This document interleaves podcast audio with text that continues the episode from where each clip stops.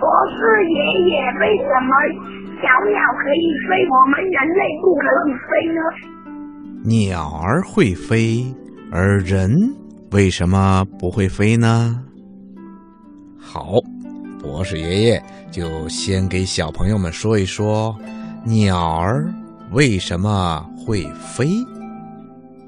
听广播的小朋友，鸟类啊有在天空飞翔的本领，这是因为鸟儿的身体长得像织布的梭子一样，也就是流线体。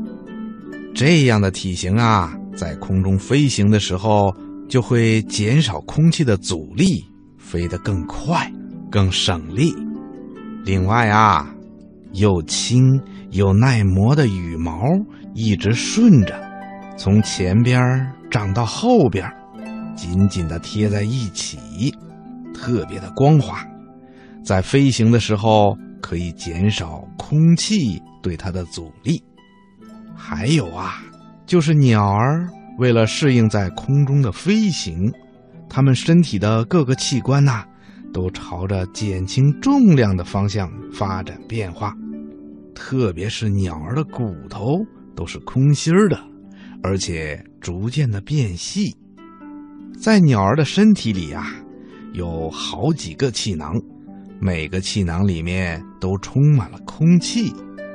另外呢，鸟儿的直肠很短，而且呀还没有膀胱，存不住尿和粪便。这些呀。都利于减轻身体的重量和飞行的需要。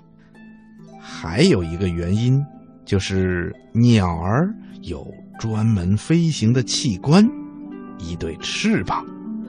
当鸟儿不断的拍打它的翅膀的时候啊，空气中就会有一股上升的气流托住鸟儿的翅膀，使鸟儿的身体啊飞起来。另外，鸟儿的胸部肌肉也非常的发达，差不多占了整个体重的五分之一。它就像鸟儿的发动机一样，有足够的力量来扇动翅膀飞行。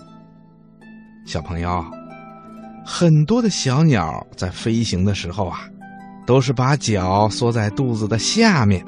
你知道这是为什么吗？呵呵，告诉你吧。这是小鸟啊，为了节省体力，飞得更快，所以它们才把脚缩起来的。如果它们在飞行的时候伸着两只脚，就会加大身体和空气的接触面，加大了空气对它的阻挡。这样一来啊，既耗费了体力，也飞得慢了。所以，很多的鸟儿在飞行的时候都是把脚缩在肚子的下面的。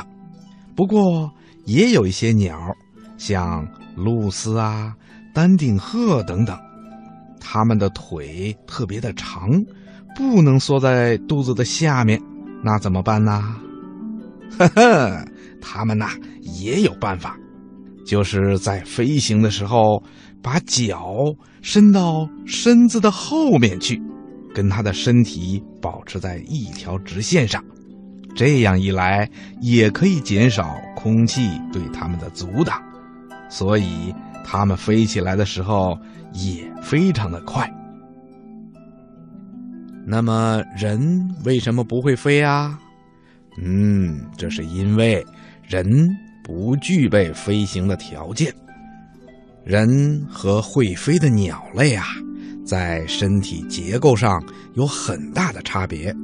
比如吧，鸟类的身体外面是轻而且温暖的羽毛，而我们人类呢，却没有光滑温暖的羽毛。鸟类的骨头是空心的，里面充满了空气，骨骼坚韧、轻而且还薄，而我们人类呢？骨头是实心的，并且啊还比较重，因此要想飞到天空上去就比较困难了。另外，鸟类还有一套独特的呼吸系统，这与飞翔的生活相适应。而我们人类的呼吸系统啊，跟鸟类是不同的，所以呀，我们人类是不能飞的。但是我们人类啊，是一种非常有智慧的动物，我们可以造出能够让我们飞翔的各种工具，比如飞机啦、飞船啦等等等等。这样一来啊，我们人类就能够像鸟儿一样在蓝天上飞翔了。听广播的小朋友，你说对吗？